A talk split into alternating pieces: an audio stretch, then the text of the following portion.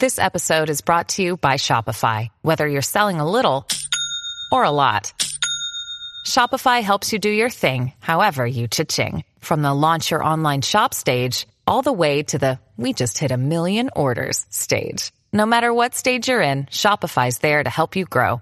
Sign up for a $1 per month trial period at shopify.com slash special offer, all lowercase. That's shopify.com slash special offer. 皆さんこんにちは。 安住紳一郎の日曜天国、アシスタントディレクターの田中健志郎です。日天のラジオクラウド、今日は505回目です。日曜朝10時からの本放送と合わせて、ぜひお楽しみください。それでは、7月9日放送分、安住紳一郎の日曜天国。今日は、オープニングとメッセージコーナーをお聞きください。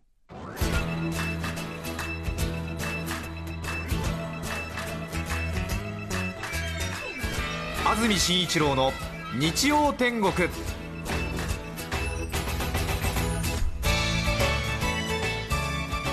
おはようございます。7月9日日曜日朝10時になりました。安住紳一郎です。おはようございます。中澤由美子です。皆さんはどんな日曜日の朝をお迎えでしょうか？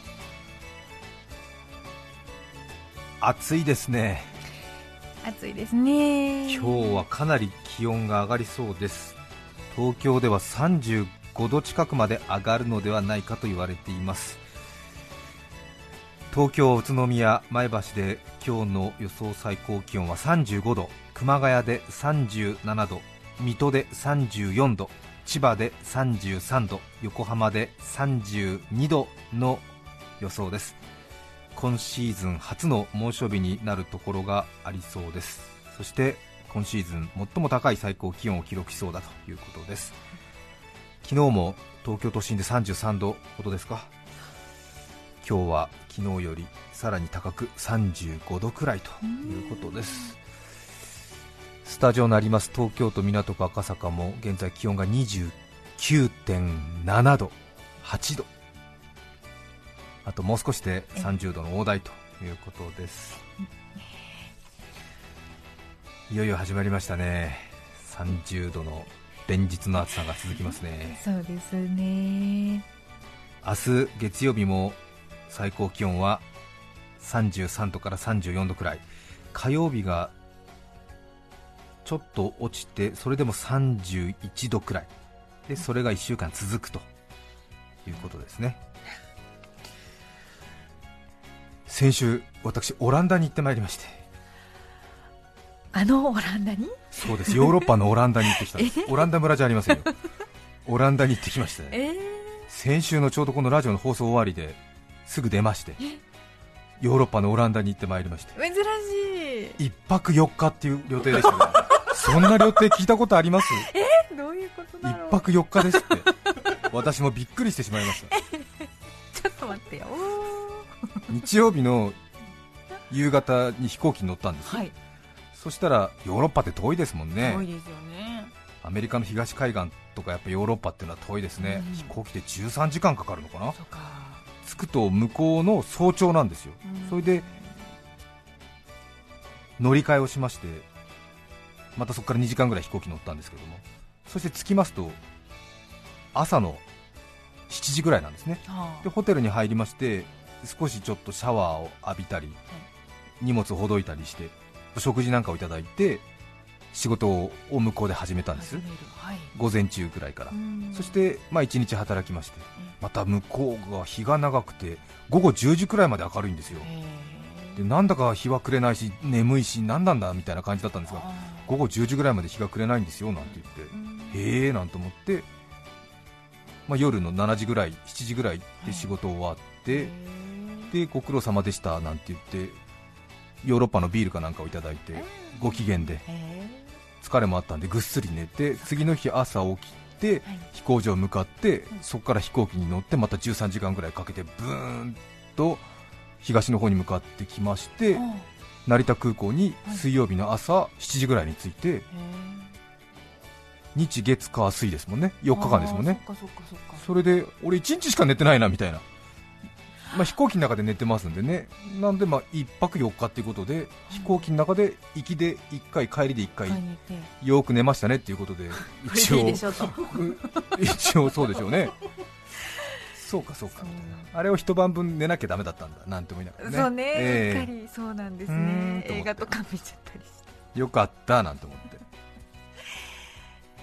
オランダ、皆さん行かれたことあります？なかなか行くチャンスないですもんね。いやーちょっとなんか良かったです。よかったですか？本当に良かったです。そんな旅程でもやっぱり良かったですか？そんな旅程だからこそむさぼるようにいろいろ見たりしてね。根津の観光みたいな。ね 明日早いですからそろそろみたいないや見る！なんつってへえねザ・ヨーロッパって感じですね。そうですか前世紀は17世紀ぐらいですか。もう地球上の利益をイギリス、スペイン、オランダで独り占めしていたみたいな時代がありますからね。首都アムステルダムは世界で最も裕福な街などと言われましてね。植民地から相当搾取したんだななんて アジア人の一人としてはこのっていう気持ちありながらありもねながらも、ええ。うん。相当搾取したなと思いながら。これだけのことができるってことはねっていう。絶対この国土でこんなことできないもんねみたいな。相当アジアから搾取しましたねみたいな。はあみたいな。見せてください。見せてください。それをその吸い上げたものを？吸い上げたものを見せてください。結局ね。結局結局見せてください。よく見せてください。そのレンブラントの絵を見せてください。ひどいな本当ひどいヨーロッパ至上主義ひどいなんて。大航海時代なんてヨーロッパ側から見た言い訳ですからみたいな見せてください。見せてください。見せてください。ちょっとそれも見せて。それも見せて。みたいな声が裏返って。声が裏返って。素晴らしいですねなんて。ひどい。二面性ね。一応そう。アジア人としてのプライドがあるからやっぱりね。これインドネシアの人たちのさみたいな汗と涙の結晶でしょ。見せてください。触らせてください。触っていいんですか？みたいな。Can I try me? みたいな。いいんですか？なんつって。えーなんつってひどい！その繰り返し。そうですね。いやいやいや。そうかそうか。ねえ。そうです。対日感情が少し悪いんですよ。なぜかというとオランダの植民地インドネシアを今度は日本がせめてそのオランダの支配から解放したというきっかけを作ったということで対日感情悪し。わあさらにザ・ヨーロッパということで若干有色人種に対する差別感強しっていうところありますね、えー、いまだに対日感情ちょっと悪い。年配の人だけみたいですけどね。オランダ。平均身長184センチ。えーって感じですよね。平均がですか、平均がですよ。なので190センチ超えの男の人がゴロゴロいる空港で私たちを迎えてくださった現地のガイドの方が198センチって言いましたかね。うんびっくりしました。足がスラーっとしてね腰が上ってな感じで。うん。ええ。汚い字で安住さんって書いて紙持ってましたね190本当美女と野獣の野獣が来たっていう感じで。おおそうですか。ズコズコズコズコってきてお一瞬何されんだと思ったら、うん。安住さんって。びっくりしました196センチですっえー、えーちょっと見たことないサイズですよね。てそうですよね。へ身長が高いんで男性用のトイレの便器がことごとく高いんですよね。屈辱。空港とかレストランなどは外国人も使うことを想定してあるんでそこまで強烈なのはないんだけどもやっぱり高いでもやっぱり地元の人しか行かないような町の外れの地元のおじさんがニシンをつまみにし立ち飲みしてるようなパブに連れてってもらったんですけどもトイレを見るためだけにね。え？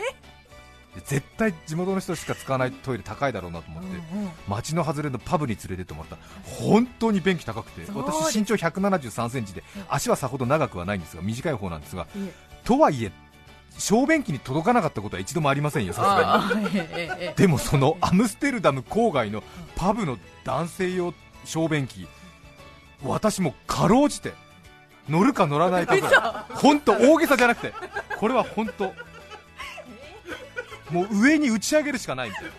ICBM みたいな感じでもう。最後まで強めにみたいな感じじゃないと意識してなんとか無事終了って感じで本当びっくりした。こんなことあるのかと思って。そうですか。へえ。つま先立ちしては何かどこかつってはなるまいみたいなことがあるからなんかこうつま先立ちしてうっかりねつま先立ちをやめちゃった場合なんかもううん。大変なことになるでしょ。だからなんとかもうねかかともつけながらどうしたらいいかなと思ってねなるべく足を開かずにみたいな。そうなんですよ。小便小僧みたいな感じのなんか 打ち上げスタイルになっちゃって。それアジア人屈辱だぜみたいな。好んでいったくせに。そう。好んでいったんだけどね。これを私の中のアジア人自虐史観って呼んでるんだけど。そうですね、ええ常にね。おお植民地から何持ってったんだよとか言いながらね見せてください。なるし随分小便器高いなみたいな。アジア人をバカにしてるのかって言いながら。地元の人だけが行くパブで高い小便器を見せてください。ほう高いななんて言いながらすごいの。ほんとびっくり。そうですか。でうん。手洗う時の洗面台は意外に低くて、えー。小便器の方が高くて洗面台低いの。おかしいでしょ。こっちでしてやるかいなっていう話ですよ。驚いちゃった。本当に？本当に。いやこれね私の話大げさだっていうこと多いですけど、そうね。これだけは本当。びっくり。ね 信じて。え。そうですか平均身長男性1 8 4センチ女性が1 7 3センチですって。平均がですからね。うーんこういう国もあるんだなと思って。そうですうねでもやっぱり世界中から搾取した国だね。改めて。街並みが素晴らしかった。そうですか。ねえ何ですか？うん。ネオゴシック形式っていうのかな？ネオルネッサンス形式っていうのかな？うん165本の運河と1200本の橋で、うん、もうレンガ作りのねいわゆるあの東京駅レンガうん作りのあ丸の内側ね丸の内側のうん。あの東京駅のような形式のものが街中全部つながってますね。東京駅を設計された辰野金吾先生もそのアムステルダム市の中央駅のイメージで東京駅をお作りになったっていうような話もちらほら聞きましたのでそういうような感じですね。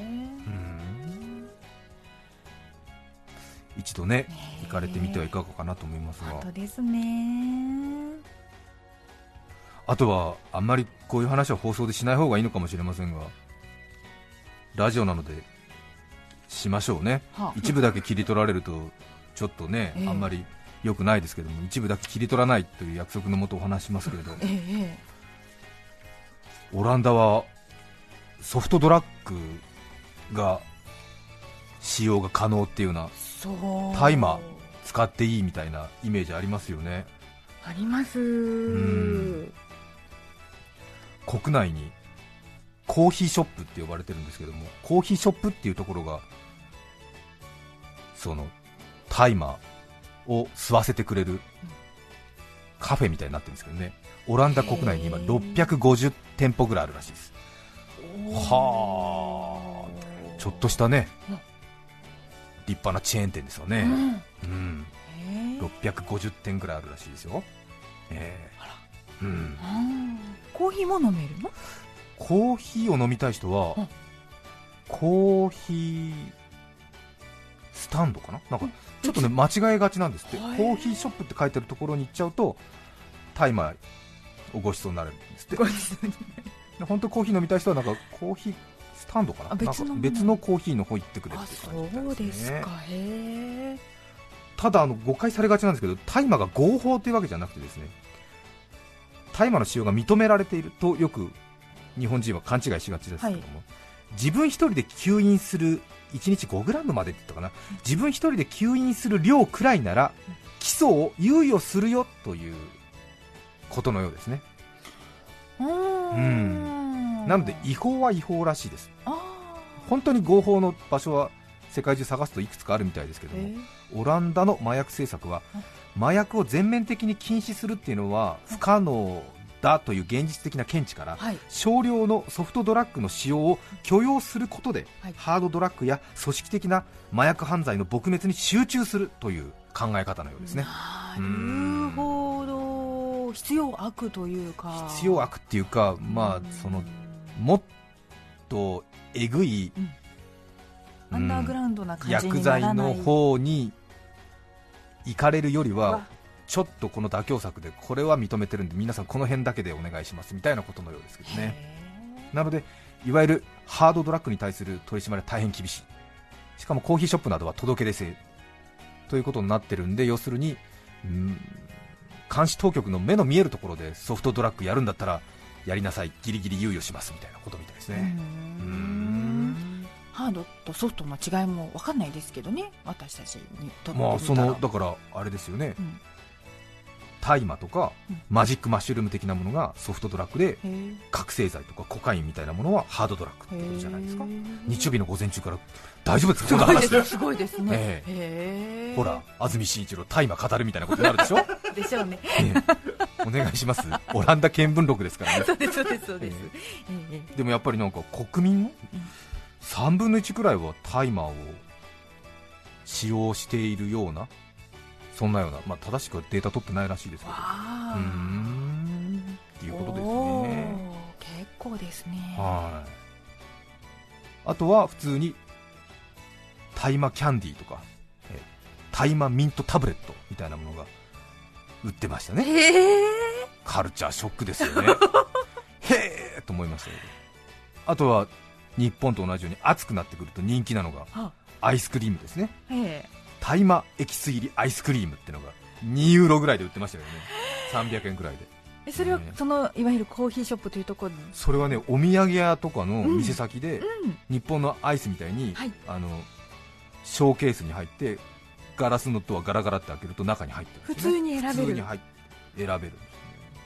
エクレアみたいな普通のアイスケーキみたいなのが袋にプラスチックの袋に入って。鍵値低いですね。そうね。うーんと思ってちょっとやっぱ興味ありますよありねますね。でなんか袋から取り出してすぐ食べる人が多いみたいではアイスの袋がそのアイスのショーケースの上にちょっとこう捨ててあるのね。はい。で私そんなの食べる勇気ないからええ。そのアイスの袋見せてもらおうと思ってえそのショーケースの上のアイスの袋1枚取ってうん。へえなんて言って袋眺めたりなんかしてね。笹の葉アイスみたいな美味しそうなパッケージになっててね。え。日本から一緒に行った同僚に見せてあげようと思ってズボンの左ポケットに畳んで突っ込んでええ。縦折りにして横折りにしてえでホテル戻ってみんなに得意げになってこんなの見つけましたみたいな。へえへえ。って言って見せて喜んでたんですよ。はい。でそれはそこでホテルで捨てたんですけども、はい。次の日朝起きてアムステルダムから空路12時間成田空港に着くんですけども荷物がこうベルトコンベヤーでぐるぐる回るところありますよね、はい。そこに麻薬探知犬たまに見ますか？たまに見ますよね毎回は見ないですよね。たまにあ麻薬探知犬活躍しているみたいなね。へえなんてあ本当にスーツケースの上をあんな風に飛び越えるんだなんていう。毎回は見ないですよね。いやいや私も一回遠くで見ただけ。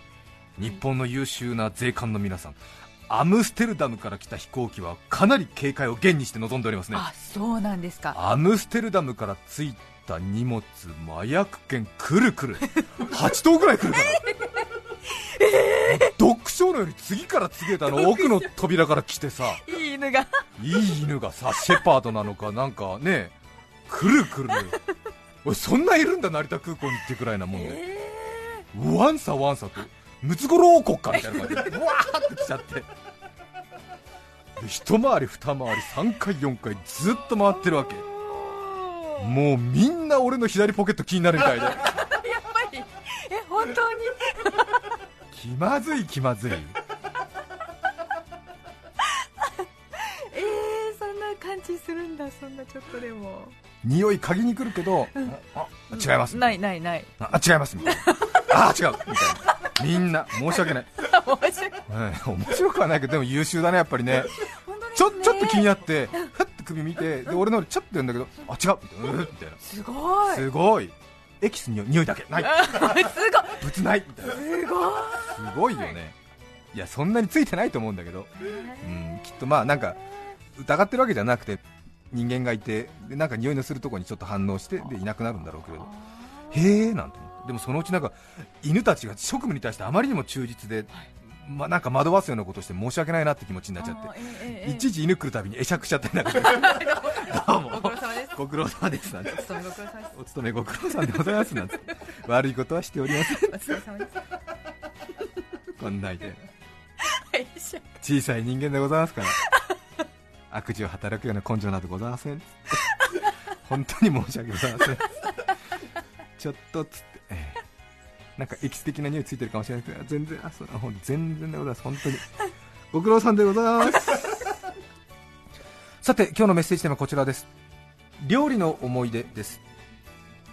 立川市の実幸さん男性の方からいただきましたありがとうございます。ありがとうございます料理の思い出私が一人暮らししていた頃職場の人に美味しいカレーを作るコツを聞きました、はい。あーそうですよね、うん。カレーはそれぞれ持ってますもんねいろいろね、職場の人に美味しいカレーを作るコツを聞きました。すりおろしりんごとガラムマサラを入れるといいよとほーっともい家の冷蔵庫を見るとりんごが3個ありました、でもりんごをどのくらい入れたらいいか聞いていなかったのです。迷いましたがえーいと3個全部すりおろして入れてみました出来上がったそれはもはやすりおろしりんごでした。ちょっぴりカレーの香りがするすりおろしりんごができていました。ご飯にかけましたが全く合いません。びっくりするほどご飯が進みません。ガラムマサラを入れたらなんとかなるんじゃないかとバンバン入れてみました。しかしダメでした。ピリ辛のすりおろしりんごになりました。料理では分量が大事なんだなと痛感しましたよ。入間市の三丁さん33歳男性の方ありがとうございます。ここ数日飲食店で料理を注文する際躊躇してしまうことがあります。先日冷やし中華を食べたかったのですがあこれ藤井四段が対局の時頼んでいたから もしこれを注文したら店員さんからも周りの人からも藤井四段意識してるのかなと思われると考えすいません焼きそばにしてください。かなりの自意識過剰ですが最近は藤井四段が食べていない料理をあえて選んで注文しています。33歳の男性の方。こじらせてますね。いいですね。ちょっとね真似してると思われたくないっていう気持ちね。わかりますメッセージお待ちしています。e メールのアドレスは日天アットマーク tbs.co.jp です。抽選で5名の方に日天ノートを、3名の方にはカルピスセットをプレゼント。さらにメッセージを紹介したすべての方にオリジナルポストカード、水彩画家長山優子さんの制作による褒められて伸びる大人の男をお送りします。今日のテーマは料理の思い出。皆さんからのメッセージお待ちしています。7月9日放送分安住紳一郎の日曜天国。お楽しみいただきました。それでは今日はこの辺で失礼します。安住紳一郎の日曜天国。TBS ラジオでは明日7月10日から第27期環境キャンペーンが始まります。海岸で空き缶拾うのエコロジー。海岸でハミパン探すのエロジジお聞きの放送は今日よりちょっといい明日を。TBS ラジオです。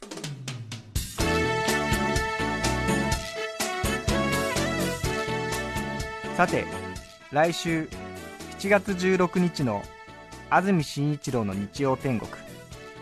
メッセージテーマは「最近叱られたこと」ゲストは東京スニーカー誌著者小沢正幸さんです。それでは来週も日曜朝10時 TBS ラジオでお会いしましょう。さようなら。安住紳一郎の TBS ラジオクラウド。これはあくまで試供品皆まで語れぬラジオクラウド。ぜひ本放送を聞きなされ954905